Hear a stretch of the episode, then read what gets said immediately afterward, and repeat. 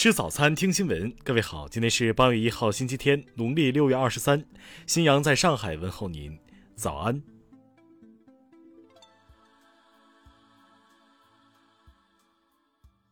首先来关注头条消息。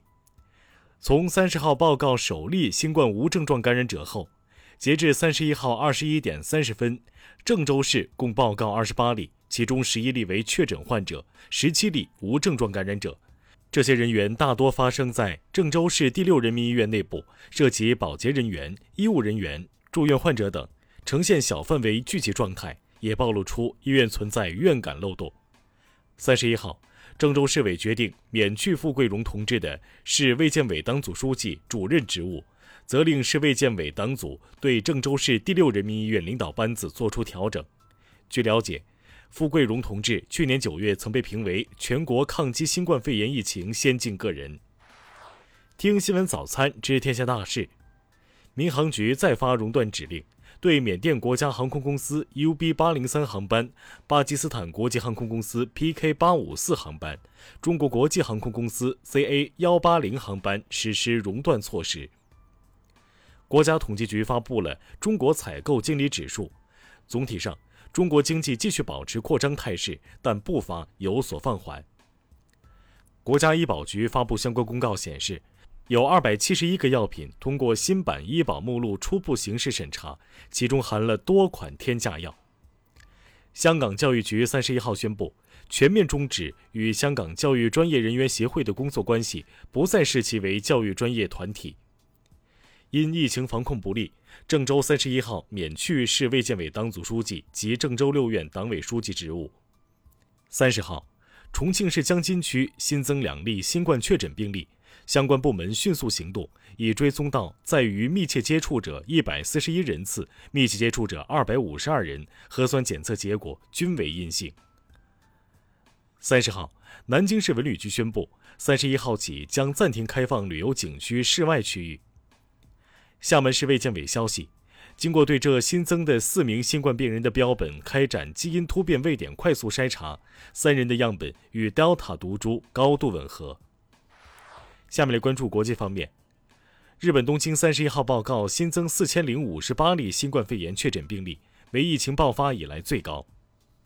三十号，美国总统拜登发布声明，呼吁地方政府阻止驱逐欠缴房租租户。敦促地方政府使用联邦资金来填补房租，避免驱逐。三十号晚，波士顿两列绿线列车在波士顿的联邦大道铁路线上相撞，造成至少二十三人受伤，目前伤者均被送往医院救治。三十号，极端组织伊斯兰国武装分子在伊北部萨拉赫丁省发动袭击，导致十三人死亡，四十五人受伤。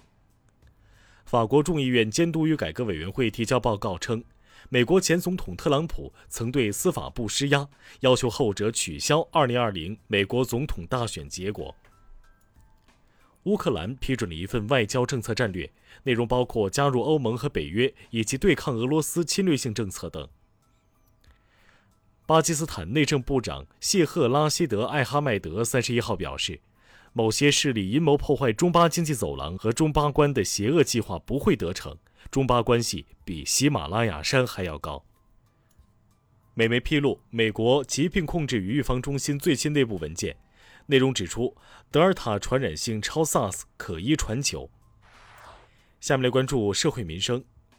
河北石家庄一男子利用当保安的便利，在地下车库两侧人行道上违法收取停车费，警方依法刑拘五天。郑州巴奴毛肚火锅有限公司的线上渠道疑似被黑，黑客实际花费不到两元充值近五十四万元，然后将这些电子储值卡以七八折的价格出售。警方已立案调查。一男子与他人争执时称家人为徐汇区检察长，经官方核实为虚假信息。泰州一男子不戴口罩硬闯市场，公然辱骂殴打防疫工作人员，已被拘留。